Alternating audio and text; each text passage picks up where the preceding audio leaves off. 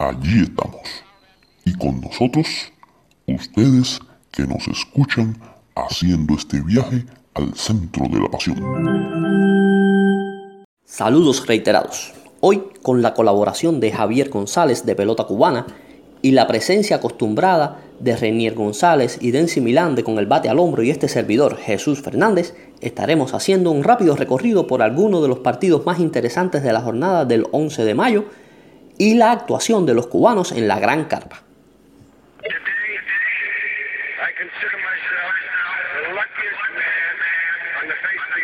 Bueno, y como quizás el partido más mediático de la jornada sea el encuentro desarrollado entre los Medias Rojas de Boston y los Atléticos de Oakland, ambos líderes de sus divisiones en el este, oeste y este respectivamente de la Liga Americana, los invitamos a escuchar directamente desde Houston, Texas a Javier González de Pelota Cubana con su crónica de este partido. Saludos a los amigos beisboleros que nos escuchan acá en este podcast. Eh, entrando en, el, en materia del juego que se disputó en Fenway Park entre los Medias Rojas de Boston y los Atléticos de Oakland, eh, juego que ganaron los eh, visitantes Atléticos de Oakland y que estuvo marcado por el regreso del querido, carismático jugador Mitch Moreland a Boston, un lugar donde eh, no sé si realmente los que tuvieron la posibilidad de ver en su primer turno al bate, la fanaticada presente en el estadio, se puso de pie y estuvo un buen tiempo, estamos hablando de casi un minuto, eh, parado aplaudiéndolo. En fin, este es un muchacho que firmó tres, tres, eh, tres acuerdos con los Medias Rojas de Boston en un periodo de cuatro años. Increíble realmente.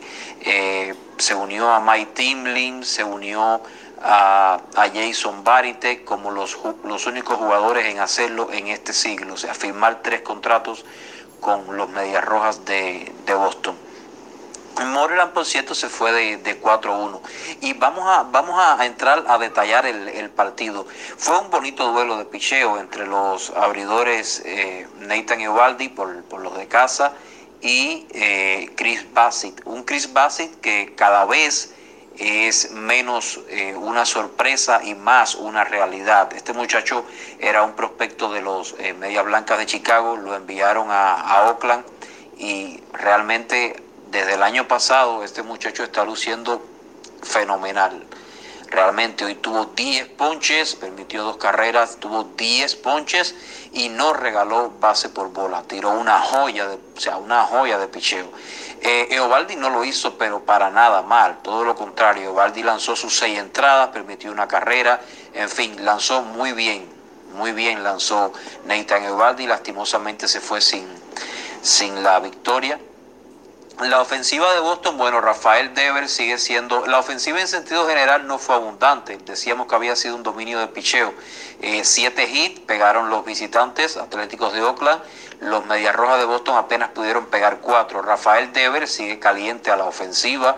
Eh, No es nada nuevo. Su bate es un bate muy probado en grandes ligas. Eh, o sea, fueron giles bastante contados, bastante, digamos, esparciados. Lo- el, el partido se decidió en las postrimerías con un pésimo relevo de los Medias Rojas de Boston. Tan es así que en la conferencia de prensa, cuando se le preguntó al manager Alex Cora qué estaba pasando, o sea, qué solución tenían para, eh, para los partidos desde que sale el abridor hasta que entra en terrenos del cerrador Matt Barnes, pues su respuesta fue bastante breve, bastante escueta, pero muy sincera. Dijo, estamos buscando. O sea, esa es la respuesta que tuvo el manager Alex Cora a la pregunta que se le hizo en relación a su bullpen intermedio. En fin, eh, Darwinson Hernández eh, fue el derrotado. Este muchacho, eh, quiero detenerme un momento en él. Este es un zurdo con muchísimas potencialidades, un zurdo que tiene una pelota que se acerca a los tres dígitos, su fastball tiene repito, muchísimas potencialidades, pero está muy inmaduro aún.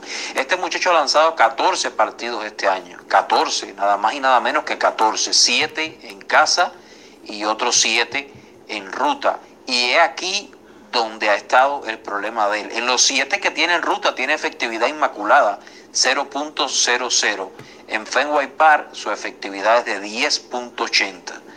En fin, tienen bastante por, por trabajar ahí los el coach de picheo de los Medias Rojas de Boston con, con este muchacho.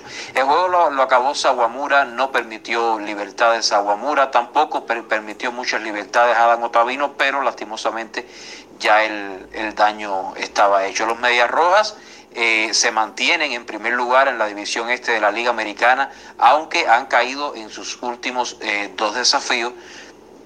Y bueno, pues como se esperaba, eh, va, va, siendo una, una, una peleada división este de la Liga Americana. Comienzan a levantar los Yankees, comienzan a levantar otros equipos, los Atléticos de Oakland también en la cima de la división oeste de la Liga Americana. Eh, básicamente fue el duelo más atractivo entre este juego y el de los Rays de Tampa con los Yankees. Estuvo el duelo más atractivo de la, de la Liga Americana en la jornada de hoy. Era lo que tenía para hoy. Eh, espero lo hayan disfrutado y nos estamos viendo en un próximo encuentro. Otro de los encuentros emocionantes y de un elevadísimo nivel en la jornada fue el juego entre los Yankees de Nueva York y los Mantarrayas de Tampa Bay. Les dejamos a Rainier González Jr. con la crónica y comentarios de este encuentro. Saludos beisboleros mis amigos. Vamos a comentar lo que ocurrió en el partido entre los Yankees de Nueva York y los Rays de Tampa. La clave del juego fue pues bastante clara. Creo que el picheo abridor de los Yankees, que sigue siendo una de las sorpresas más importantes de la temporada, después de empezar un poco que titubeante. Hoy, pues el zurdo Jordan Montgomery lanzó una gran pelota de seis innings, solamente permitió una carrera, otorgó un boleto y ponchó a nueve rivales para, para igualar la mejor marca de por vida en su carrera de MLB. Eso es lo primero. Creo que otro aspecto importante fue que los Rays de Tampa tampoco pudieron concretar esas oportunidades. Se fueron de 0-5 con corredores en posición anotadora. Los Yankees no les fue tan bien en, esta, en, en Ritz, pero se fueron de 7-1 y los honrones hoy le dieron esa garantía. Aaron Josh, uno de sus mejores eh, jugadores, pues conectó en su primer turno al bate cuadrangular y después lo hizo Gary Sánchez, quien se está jugando la titularidad con Iga Choca. Vamos a ser sinceros, la ha ido que perdiendo porque últimamente Aaron Boone confía más en Iga Choca. Por eso Gary, mientras tenga la oportunidad y conecte jonrones, pues va a ser muy propicio para que siga jugando y vea algunos turnos al bate. Interesante también que regresó Luke Boyd. Recordemos que Boyd fue el líder en jonrones eh, de las grandes ligas el año pasado y se fue de 3-0 con un pelotazo. Y Mai Zunino, ya lo ponía Jesús en Twitter, conectó un cuadrangular de 472 pies y ese es el cuarto jonrón más largo de la venidera temporada. Solamente más que ese, uno de 485 pies de Yermin Mercedes, otro de Ronald Acuña de 481 y del oso Marcelo Zuna 479. Señores, una salvajada de batazos realmente. Pues los Yankees vencieron por segunda vez en los últimos siete juegos a los Rays de Tampa. Creo que viene siendo una rivalidad importante y ya lo vimos el año pasado en la serie divisional cómo estos dos equipos van jugando en cada juego. Hoy los Yankees ganaron pero solo por dos carreras, los partidos apretados, el picheo siempre moviéndose de manera inteligente y bueno, creo que hay que empezar a monitorear en las próximas horas lo que puede ser la situación de los Yankees y el COVID. Ya recordemos que el Quash de tercera base dio positivo por, por COVID-19 y hay varios contactos que están aislados. Esto puede pesarle al equipo del Bronx en las próximas horas, hay que mantenerse al tanto. Y la otra preocupación fue Harold Chamba, quien ha sido el mejor taponero en lo que va de temporada, no ha permitido aún una carrera en lo que va de contienda, pues obtuvo su octavo salvado, pero en un momento que estaba lanzando, pues fueron a visitarlo al montículo a ver si tenía un problema en su mano de lanzar, más específicamente en la uña. Y dice que tenía pues un poco de molestia, pero que se sentía bien. Ahí yo creo que se encendieron las alarmas. Chapman realmente sigue siendo importante. Eh, Jonathan Loaiziga también está haciendo un gran trabajo como relevista. Creo que más maduro Loaiziga, utilizando más lo que son los lanzamientos secundarios. Y por los Reyes de Tampa, Luis Patiño, recordemos que el prospecto que fue canjeado, que estuvo involucrado en el canje de Blake Snell, está tomando un, un papel importante en los Reyes de Tampa, aunque no, todavía no le han dado esa gran regularidad como Bridol no ha pasado los cinco innings, pero poco a poco Cash lo va trabajando. Hoy realizó 65 picheos y permitió una carrera limpia en cuatro entradas. Así que esta serie recién comienza y cada partido entre los Yankees y los Reyes se está volviendo muy atractivo. Volveremos para seguir analizando lo que acontezca en las series de grandes ligas. Saludos, beisboleros, mis amigos. Sin dudas, uno de los equipos más mediáticos y seguidos dentro de la isla es el equipo de la Liga Americana de Chicago, los Chicago White Sox. Y para hablar sobre su encuentro en la noche recién pasada, les dejamos a Denzi Milán de Con el Bate al Hombro. Enfocados en mantener la cima de la división, salieron los Cuban Sox al terreno. No pararon hasta someter a su rival y archivar su cuarta victoria consecutiva, la número 20 de la campaña. Esta vez, el derecho Dylan Sick no se vio en el inicio dominante y lograron ligar tres carreras. Pero la reacción no se hizo esperar con el tercer jonrón de Yasmani Randall para empatar el juego en la misma entrada. Continuó la porfía durante todo el juego por llevarse la victoria y hasta un jonrón le fue privado a Pito con excelente fildeo. Pero la historia fue diferente en el siguiente turno donde Pito cobró revancha y logró despachar su séptimo honrón y traer dos rayitas para romper el abrazo y encarrilar así la victoria 9 a 3 del equipo.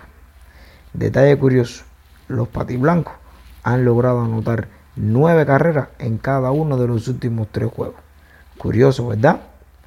El bullpen de la rusa logró cerrar el juego sin mayores libertades y dejar a los Twins con su dinámica perdedora. Destacar la mejoría que está mostrando el line para ayudar al cuerpo de lanzadores que se está realizando una excelente labor. Es lo que ha podido demostrar este line-up. Hay que acotar que José Abreu con su séptimo honrón, su número 205 en MLB, llegó a, 28 empujadas para colocarse quinto en la MLB y a solo una empujada de las 700 en su carrera en la Gran Capa. Este este excelente dato fue gracias a la colaboración de los numeritos de Dirian Rogelio. Volveremos a la carga mañana amigos con la motivación de la victoria y no dejar ninguna duda que los Cuban Sox están muy atentos para no quedar con el bate al hombro. Saludos amigos. Y como evidentemente no se puede hablar de béisbol sin hablar de los actuales campeones, los Dodgers de Los Ángeles, aun cuando estén pasando por un momento difícil en el que las cosas no estén saliendo como se pensaba, eh, les dejamos con la crónica de los Dodgers de Los Ángeles por este servidor. Dodgers 11-5 del 2021. Lo mejor, la victoria tardía y los dos rallies de regreso en el que primero recortaron y después remataron. Muy bien Chris Taylor con una ofensiva de primera categoría y muy bien también Gavin Locks con el mejor juego que ha tenido en la campaña. Cuando incluso fallando un batazo al right field, este iba con malísimas intenciones. Pero conectando sobre una recta ya en las, en las postrimerías a 97 millas por hora el turning point de Dodgers en la temporada. Lo dije en negrita. Bien que Garrett Clevinger logre tomar un inning con la tranquilidad del 1-2-3. Bien también Jansen Ayer no tan rápido, pero sí colocando los lanzamientos donde confunden y duelen. Y bien, y sé que algunos van a discrepar, en Walker Bueller, 17 swing and misses en el partido, con 3 y no diré errores, sino batazos bien conectados por los rivales. En lanzamientos diferentes, recta de cuatro costuras, core y slider, todos en zonas diferentes del home play, a 96, 91 y 85, nada que se pareciera, rompiendo adentro o afuera.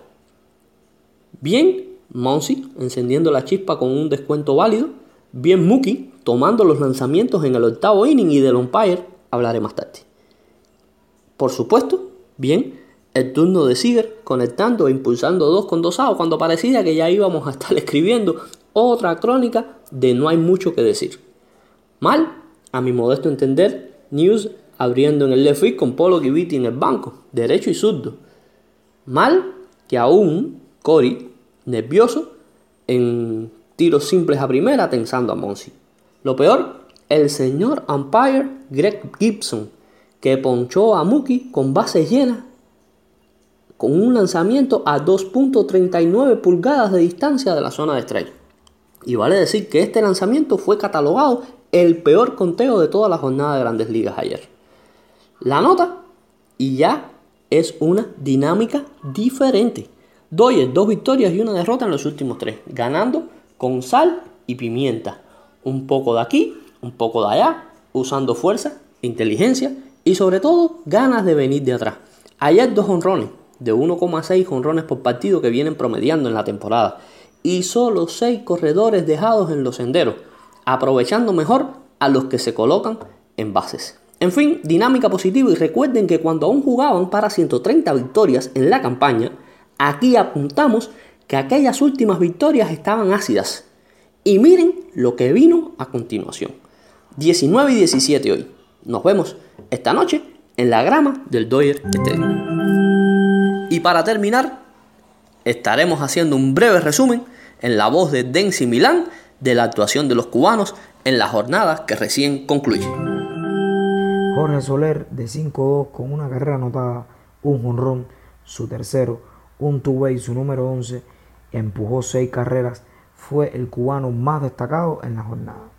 Lo secundaron con buenas actuaciones Pito Abreu de 3-2 con tres carreras anotadas, un jonrón su séptimo, además de dos carreras empujadas para compilar 28 y ser el colíder con, con el Juli Gurriel.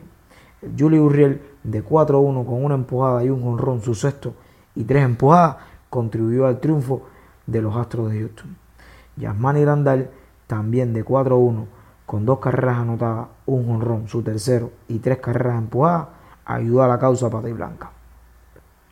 Desde el Bo, Arodi Chapman con su octavo salvamento en una entrada lanzada con un ponche y un boleto y Sionel Pérez con una entrada y un tercio, un ponche y una base por bola donde rebajó su promedio a 6.55 fue lo más destacado por las manos cubanas. El resto de los cubanos se comportaron. Alemis Díaz de 4-1 con un ponche. Jordan Álvarez de 4-1 con un ponche y una carrera anotada. Randy Rosarena de 4-0 con un ponche. Yandy Díaz de 2-0 con dos bases por bola. Junito Gurriel de 3-0. Joan Moncada de 3-0 con una anotada y dos ponches. Andy Bañez de 1-0 como emergente, al igual que José Adoli de 1-0 con un ponche. Aquí tenemos que destacar que José Adoli vio rota su cadena de nuevos juegos consecutivos, pegando de era la cadena más larga para un cubano en el 2021. Hasta aquí ha sido todo, amigos. Saludos con el bate al hombro. me out to the ball game. Take me out with the crowd. Buy me some peanuts and crackers. Y recuerde suscribirse a nuestro podcast, donde quiera que acostumbre a escucharnos. Ya estamos en Anchor, Spotify, Google Podcast, Breaker, Radio Public, Pocket Cast. Puede escucharnos en vivo o descargarlo y hacerlo mientras manejas o trabajas. No pierdas la oportunidad de mantenerte al día con lo que más te gusta.